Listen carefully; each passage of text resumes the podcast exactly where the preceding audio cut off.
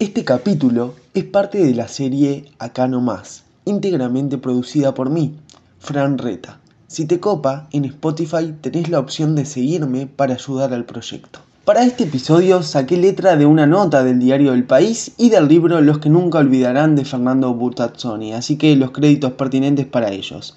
Empecemos. Año 1965, mismo año que el del incidente en Liberaj, suceso que es el punto de partida para otro capítulo de esta serie. El 6 de marzo, medio siglo atrás, un despacho telegráfico desde Bonn, Alemania, daba cuenta del asesinato de un criminal de guerra nazi en un chalet de Sangrila, en el departamento de Canelones. Enterada por este extraño medio, la policía concurrió al lugar y efectivamente allí encontró un baúl dentro del cual yacía Herbert Kukurs, el criminal nazi referido, con el cráneo destrozado a golpes y varios impactos de bala en otras partes del cuerpo a Herbert Kukurs lo mataron a martillazos en una casa de balneario situada en las afueras de Montevideo. El hombre que había colaborado con los nazis durante la ocupación de Letonia fue emboscado por un comando israelí infiltrado en Uruguay desde territorio argentino. Tras abrirle el cráneo como si fuera una calabaza, los atacantes le encajaron dos balazos por si acaso, aunque ya estaba muerto.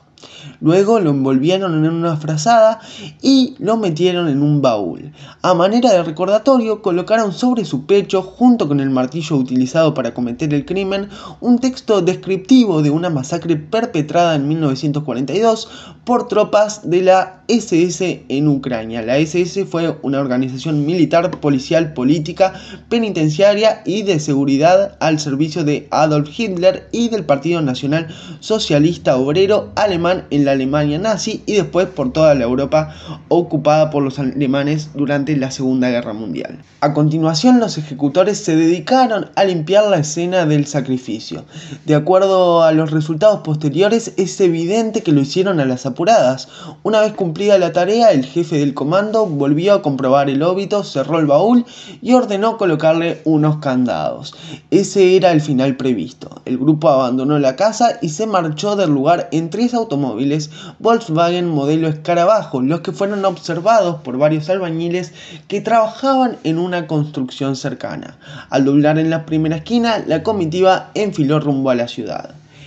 El crimen ocurrió el 23 de febrero de 1965, pero en ese momento nada se supo. En Uruguay el presidente del gobierno había fallecido de forma súbita a comienzos de ese mismo mes. Tras el luto oficial y los funerales solemnes, el relevo del mando se efectuó sin excesiva pompa ni sobresaltos. A rey muerto, rey puesto. Así que luego de ese trance los días siguieron apacibles con la molicie propia del verano en el sur del mundo. Kukurs vivía con su esposa y sus hijos en Brasil, país en el que la familia se había afincado después de la guerra en 1946. Su mujer daba por sentado que el laborioso Kukurs estaría haciendo negocios en Montevideo, de modo que no se alarmó ante la falta de contacto. Los ejecutores, por su parte, se dispersaron esa misma tarde y luego tuvieron la precaución de cruzar el Atlántico, cada uno por una ruta distinta, para perderse en ciudades tan populosas como París o Roma. El destino final de todos ellos era Tel Aviv.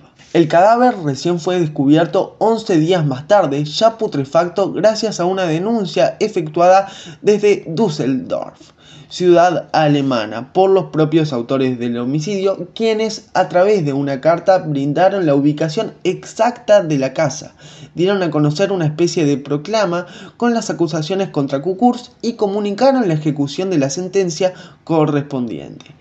En este texto en inglés mecanografiado según las pericias en una máquina de escribir marca Alpina y enviado por correo a las oficinas de la agencia de noticias AP en Bonn. Ellos se denominaban a sí mismos como los que nunca olvidarán. Era un título de fantasía para designar una organización inexistente. Era un hombre apócrifo, aunque no del todo los integrantes del comando llevaban marcadas a fuego cicatrices del holocausto. Cada uno de ellos tenía parientes directos entre las víctimas de los nazis, los padres de uno, los abuelos de otro, hermanos, cuñados, tíos, primos, sobrinos.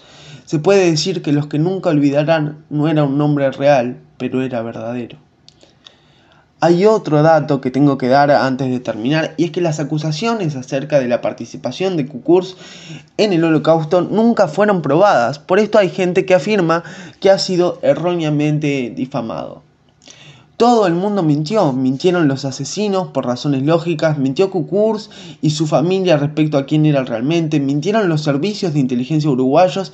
Y también mintió durante 50 años buena parte de la sociedad letona que considera a Kukurs una especie de héroe nacional.